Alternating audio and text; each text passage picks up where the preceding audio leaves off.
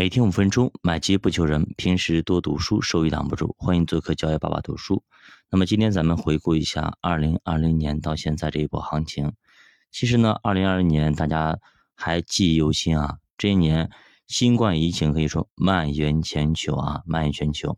国内股市也暴跌，尤其是二零二零年二月三号那一天啊，开始直接狂跌啊。美国股市也是活久见的下跌啊。但很快呢，全球进入大放水的阶段，美联储呢直接就把利率给你干到零啊！我把我所有的东西全部放出去了，我干到零，还直接给老百姓发钱，每家好像每个人好像发两千美元啊！所以呢，流动性格外的宽松。那么在这种流动性之下啊，股市很难不涨，很难不涨。所以呢，反而顶着疫情的压力，走出了一个超级行情，各国市场几乎全是 V 型反转。对吧？二月三号那一天，第二天蹭蹭蹭就往上上去了，对吧？就很明显，特别明显。那么咱们国家到了七月份，更是爆发了主升浪啊！这波行情整个是三年当中啊最重要的一个阶段，也彻底引爆了市场热情。但是呢，它非常短暂，只持续了大概一个月左右。上证指数呢，从两千九百多点一直拉升到三千五百点左右。那么沪深三百更是直接拉升了一千点上去啊！其实这波拉升之去之后呢，市场又是五个月的不涨啊，连续的横盘震荡，一直磨蹭到十二月才再次上升啊！但是最后这一波拉升也造成了市场的见顶，所以呢，二零二零的牛市其实也是一波大水牛，跟二零一五年呢没有太多本质上的区别，它都属于经济比较糟糕，但是。流动性呢特别特别宽松，那么这波行情是外资和内资哎联合共振以及抱团取暖的这种行情啊，当时一些消费股啊全部抱团，对吧？那么交易疫情后复苏的预期也非常强，所以呢就形成一波大蓝筹的牛市啊，市场分化也特别特别严重，属于说升拔估值的阶段。并没有太多的业绩配合，也就是我们觉得它好，它就好。比如说宁德时代啊，等等啊，茅台啦，等等啊，对吧？都飞上天上去了。那么，二零二零年盈利增速依旧不是特别特别的好，但是万德全 A 的市盈率从不到十八倍，直接干到了二十二倍以上，估值涨幅刚好跟指数涨幅是相当的。那么再看创业板涨了百分之六十五，这个就更加更加刺激，也离谱啊！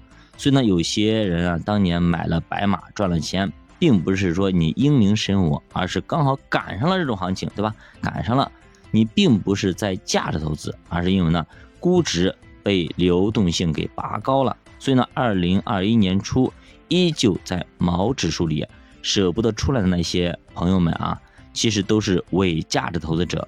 之所以以前获得收益，只是运气好而已。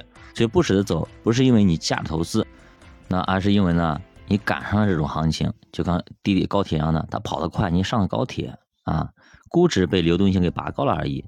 所以呢，二零二一年初依旧在毛指数里边，那舍不得出来那些朋友们，其实就是伪价值投资。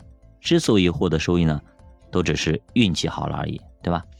其实到了二零二一年，风向再度转动啊。毛指数呢的盈利增长已经不够大家去编故事了，对吧？安慰自己了，这个时候该咋办呢？开始去找一些成长性更高的，比如说宁德时代、宁指数啊，以新能源和光伏这种产业为依据，再涨一波高估值、高成长的策略。所以你看，那个时候的新能源也好，光伏也好，蹭蹭蹭往上涨。那么光伏世界第一了，中国光伏世界第一，对吧？这种概念就炒得非常热啊，机构们。又都到大盘成长里面去抱团去了，继续来推升估值啊！这一年经济也不好，流动性开始收缩，通胀上升，所以越是这种情况，大的贝塔肯定不存在，大家呢就越是在景气赛道里边去抱团，直到二零二二年年初开始调仓换股，那于是就引发了泥沙俱下的行情。其实听到这里，你看一下啊，那些背后的推手们有多坏啊，死坏死坏的啊！明知道它不好，还要往量推，推了只是为了收割韭菜。其实这个时候就来了一波大洗牌啊，大洗牌！那些业绩确定的有色啦、能源啦、基建啦，开始受到资金的青睐，这些地方起码能够起到避险的作用。所以呢，整个二零二二年除了五到七月反弹之外，其他时间全都是红利高股息策略占优。所以说，你看红利涨得多好，对吧？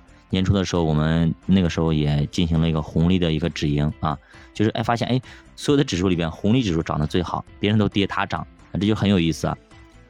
其实呢，股市啊，就是无非是预期的一个游戏啊，它是预期人的预期的一个反应，它有趋势性，也有周期。市场长期的价值线就是成分股 ROE 复合增长率的水平，也就是巴菲特说的，我们长期投资股市啊。赚的就是那个 ROE，企业的 ROE。如果呢 ROE 是百分之十二，那我们长期赚下来就是百分之十二。所以你去看看，在中国长期投下来，那企业基本上你的盈利收益率就是企业的 ROE 啊，企业的 ROE。